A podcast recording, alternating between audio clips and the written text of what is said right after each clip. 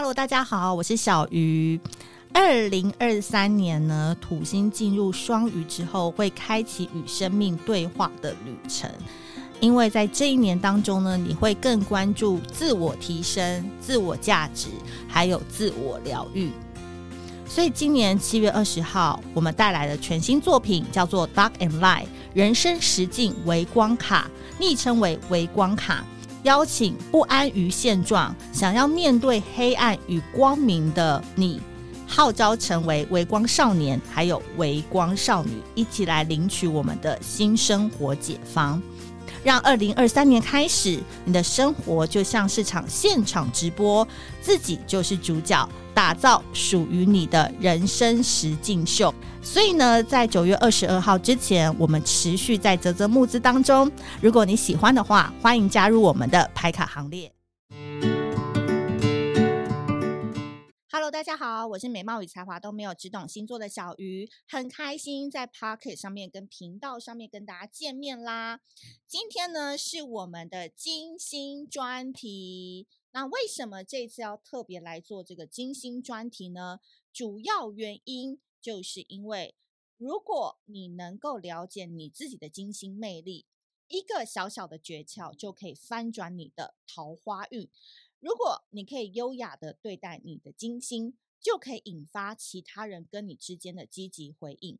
因为你的金星展现了你的社交本能，提供了你跟外界社交的本质魅力，以借此可以获得好处。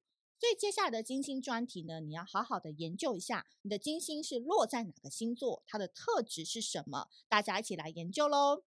当然，最重要的事情是这一次的金星专题要搭配小鱼星座二零二三年人生实境秀微光卡，七月二十号已经在泽泽上面募资了。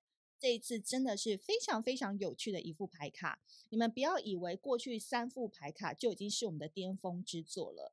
今年这副牌卡有好多有趣的解锁玩法，而且最重要的是，它跟以前不一样是什么？它会带你发掘内心的黑暗面，以及教你怎么走向未来的光明面。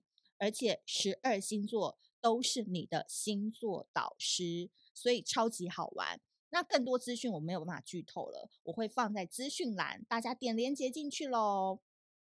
好，今天呢，我们要讲到的主题，今天是第几集啦？我们要来讲的是金星狮子跟金星水瓶。首先，我们先来讲讲看金星落在狮子座的朋友，我觉得呢，他们的关键字就是存在感。不同于太阳狮子座呢，需要用群众来证明自我存在。金星狮子的人更喜欢在友情跟爱情当中获得满满的存在感。他们呢，假设他们的太阳是落在什么巨蟹、双鱼、天蝎，或者是处女、摩羯、金牛，都没关系。一旦他的金星落到了狮子座，他从小就没有办法忍受自己不是团体当中的 C 位。朋友圈的上位者，甚至他在感情当中哦，他必须他必须先确定自己能够主导整段关系，他才会跟你进一步的交往。所以，金星狮子座的男女呢，他们最喜欢的人际关系，就是你在公众场合公开的表达对他们的肯定以及喜爱跟赞赏。他们呢，很希望自己是被。对方或大众注目的焦点，他们也很希望能够和你之间是欢乐、开心的表达爱意，而这个被注目的动力，都是支撑金星狮子往上走、往上爬的最强动力。那首先呢，金星狮子座的男生出场都自带苹果光，他们很容易在人群当中高谈阔论，魅力十足的模样。真的很难让人忽略。金星狮子座的男生呢，他们满足感来自于当他发表自己的看法之后呢，哎，你就觉得好好棒棒，好厉害，你怎么都知道？嗯，以及这些男生非常以他们身边的女人是什么样子为傲。所以呢，讲一个比较白话一点的，金星狮子座男生真的就是喜欢出众的人、出色的人。你不但颜值要高，还要有一股时尚贵气的模样，就可以获得金星狮子男的注意。有点拽更好呢。那金星狮子座女生呢，通常都是女王登场的女子哦。她们呢，多才多艺，美貌与才华兼具。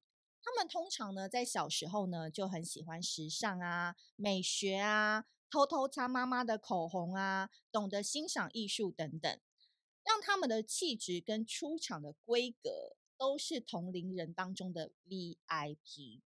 金星狮子座女生非常挺朋友，也很值得信赖，但是往往在亲密关系当中会比较霸道一点啦，哦，容易在感情的小船里面翻船。不过，不过，不过，你如果是他的天才。就是他比较喜欢你的话，你 level 呢永远比他高一点的话，金星狮子女就会成为小野猫，超级听话的。好，接下来呢，我们再讲讲金星落在水瓶座的朋友。虽然已经有很多人叫我不要在 Pocket 上面唱歌，但是不好意思，这开头还是要唱一下哦。我给你最后的疼爱，是手放开，对。手放开，就是描述金星水瓶的一句话。当金星落在水瓶座呢，这群人要的就是自由自在的人际交流。你越特别越怪异，我越爱，我越吸引。嗯，他们之间不要天长地久，只要此刻拥有。所以金星水瓶座的人呢，通常都能够意识到自己偶发性“哎呦”的状态。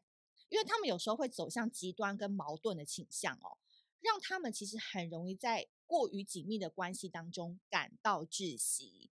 所以呢，对一个人表达爱意的最佳方式，金星水瓶会用给彼此空间跟自由来表达是对你的爱。那金星落在水瓶座的男女呢，有时候谈恋爱啊，也不一定是为了性，他们很容易被某个人吸引。借由思想上的交流来达到探索你的目的，所以他们有时候在恋爱或性的表现上面，内心往往是处于观察的角度，而非是参与。有没有？这个很妙哈！甚至有些金星水瓶的人呢，你靠近他靠近的太近的时候，他会把你推开哦哦，因为他会觉得很别扭，所以保持距离，他才能享受大脑的活跃。太靠近的话，会限缩他的自由空间。那金星水瓶的女性呢，通常极富魅力，来自于难以驾驭。她们呢，可以像是一个小野猫一样惹人怜爱，对异性展现各种的风情，喜欢交流跟不害羞的个性，都很让异性着迷。但是金星水平的女性哦，有一种镜头，大家经常都会看到，就是说她们可能一走出 KTV 的包厢，隔几天就不认人了。对，但因为他们这种状况，反而让大家更想要。让他们留下印象。他们个性呢，最难搞定的事情是异于常人的疏离感，很适合当明星呐、啊。这群人，因为我们大家都以为跟他很熟，但他其实一点都没有跟我们熟的概念。这就是金星水平的女生，很迷哦，很迷。那金星水平的男生呢？我个人认为超级会玩哦，所以他也很容易被同样会玩啊、有点搞笑啊、很有创意的人给吸引。他们很喜欢在一个场合当中和你一起哈哈大笑，笑完我们就上床，对，然后回家之后就不要再联络了，这是他们最理想、最舒服的方式。下次见面呢，我们还可以装作不认识，多好玩啊！这就是金星水平能够接受的来往模式。所以说老实话，我觉得啦，我个人觉得，金星水平的男生哦，一辈子都不会遇到让他满意的对象，因为他的兴趣守备范围太广了。常常变来变去，我觉得唯一能确认的事情就是，他想要的对象绝对是与众不同、跟别人不一样的人。好的，以上这一集呢，就送给金星狮子还有金星水瓶的你。那同样的，我们今天一样有功课哦，在 YT 的朋友可以留言写，那在 Podcast 的朋友呢，你可以留言或者在线动也可以发表你的意见，tag 我。第一个。金星狮子的你到底有多爱打扮？第二个，金星水瓶的你是不是很容易变成渣男渣女呢？请大家多多留言，然后 take 我交作业喽。